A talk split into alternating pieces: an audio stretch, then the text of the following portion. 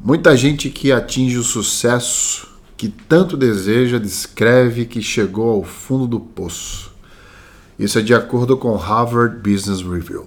A gente acha que conquistar alguma coisa que a gente persegue a vida inteira ou a maior parte do tempo vai nos trazer finalmente aquela sensação de paz, conforto e felicidade que a gente tanto procura a vida inteira. Mas curioso disso tudo é que elas conquistaram sua própria agonia, de acordo ainda com o artigo da Harvard Business Review. No No Brain Again Cast de hoje, vamos falar sobre priorização e sacrifício. Hoje entenderemos o porquê que não existe equilíbrio entre a vida e o trabalho.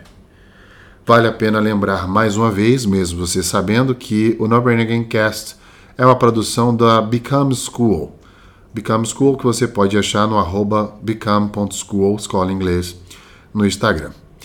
Hoje eu estou em Montevideo, depois de ter passado por Buenos Aires, estou retornando ao Brasil pelas estradas de Montevideo, do Uruguai como um todo, e esse é mais um projeto do Fora de Órbita, né? Então, estou na estrada e estou gravando podcast aqui para você, dessa vez para desconstruir essa busca insaciável pelo equilíbrio entre a vida e o trabalho, que a minha visão me mostra que não existe.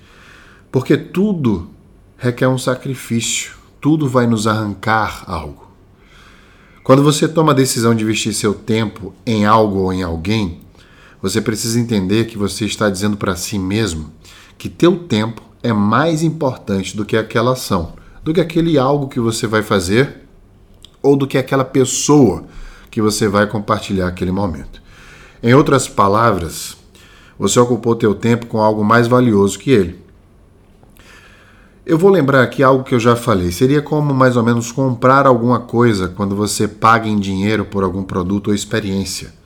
Naquele momento você está dizendo, naquele ato, que seu dinheiro vale muito menos que aquele produto. É uma troca que você acha justo. O problema é que nem sempre você investe em coisas que valem a pena. No caso do tempo, eu estou seguro que tua semana é recheada de prioridades que você não escolheu se sacrificar para ter. Muitas pessoas se dizem realizadas no trabalho, que são felizes com o que fazem, e a gente não tem certeza absoluta como de fato ela consegue expandir essa sensação para o resto da vida. Quando alguém chega para mim, seja uma aluna, seja um mentorando, amigos, familiares, me falando que alguém é realizado e feliz no trabalho, a primeira, que, a primeira coisa que me vem à cabeça é saber como é a vida pessoal dessa pessoa. A segunda é desconstruir a percepção do que seria realização e felicidade. E aí eu te pergunto: o que é realização e felicidade? O trabalho está te permitindo viver teus sonhos, por exemplo? Será que você sabe o que é realização de verdade? Muitas pessoas deixam de viver, deixam a vida de forma geral, e eu acredito que elas partem sem necessariamente saber e sentir o que é felicidade de verdade. Você pode até me questionar quem é você para me dizer se eu sou feliz ou não. Bem, de acordo com sugestões científicas, felicidade é a secretação de quatro neurotransmissores. A gente já sabe disso: dopamina, serotonina, endorfina e oxitocina.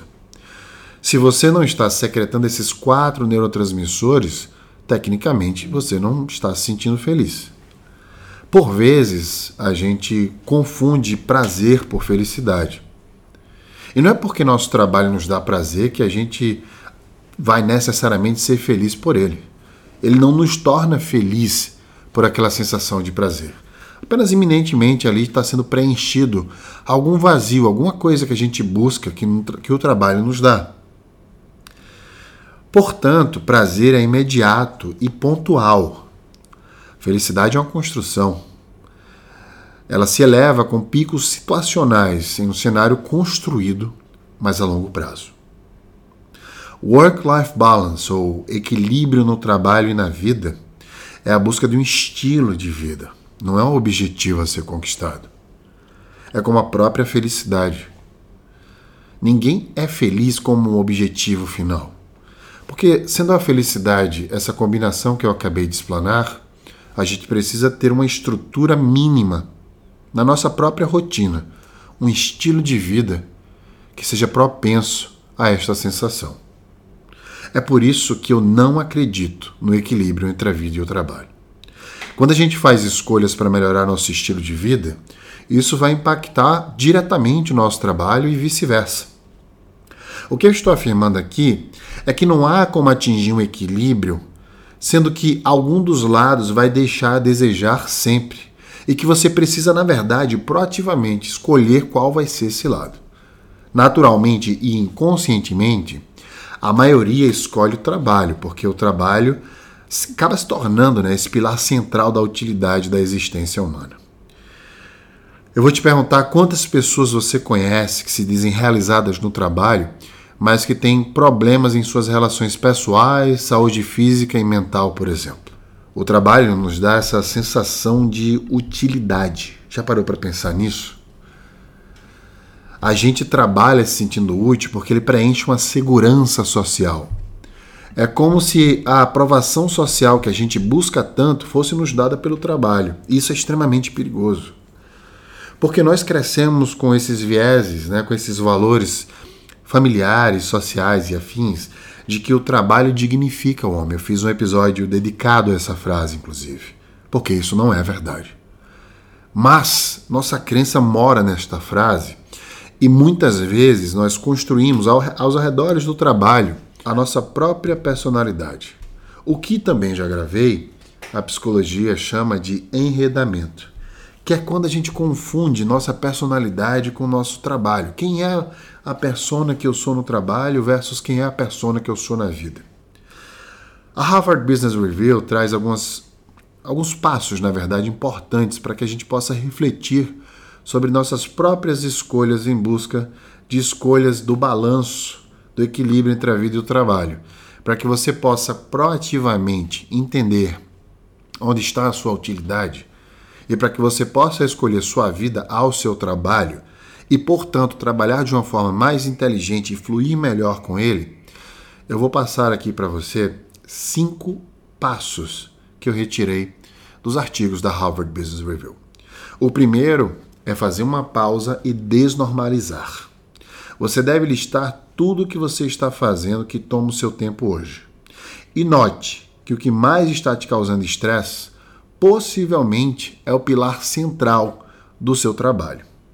Eu quero que você investigue o que causa o teu estresse e se questione se o que está priorizando realmente vale o sacrifício. 2. Eu quero que você preste atenção às suas emoções. Depois de aumentar a sua consciência de uma situação atual, por exemplo, eu preciso que você examine como essa situação faz você se sentir. Pergunte a si mesmo: eu me sinto energizado, realizado, satisfeito? Ou eu sinto raiva, ressentimento e tristeza? O passo 3 é repriorizar. Porque aumentar sua consciência cognitiva e emocional fornece as ferramentas necessárias para que você possa colocar as coisas em perspectiva e assim determinar como suas prioridades precisam ser ajustadas. Pergunte a si mesmo: o que eu estou disposto a sacrificar e por quanto tempo? O quarto passo é a consideração das suas alternativas. Antes de partir para uma solução, você primeiro precisa refletir sobre os aspectos do seu trabalho e da sua vida que podem ser diferentes para se alinhar melhor às suas prioridades. Existem componentes do seu trabalho que você gostaria de ver alterados. Eu sei disso. Eu quero que você liste eles, assim como também componentes que você quer alterar na sua própria vida.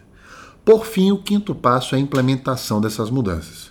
Você deve simplesmente reconhecer suas prioridades, considerar cuidadosamente as opções que podem ajudá-lo a melhorar e, por fim, agir você deve construir um plano de ação com todos esses passos acima e passar a tentar atuar em cima dele nos próximos dias, semanas e meses da tua vida.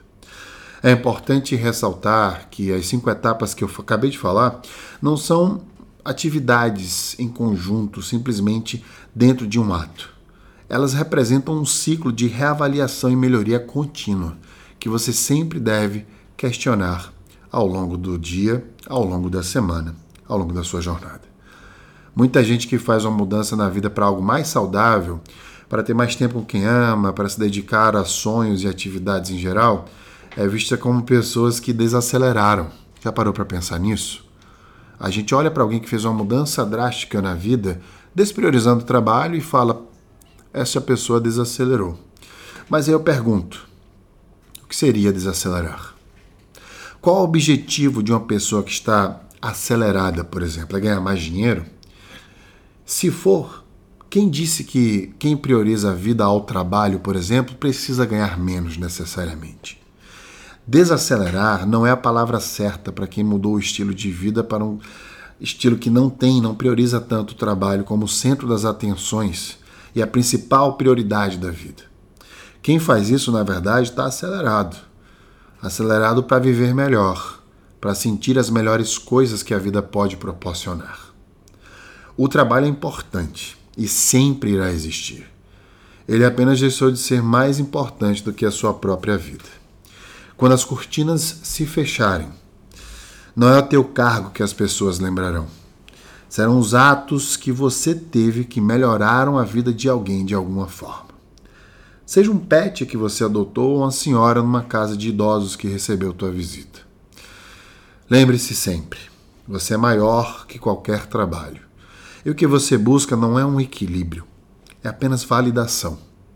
E ela não está no lerite ela está dentro de você.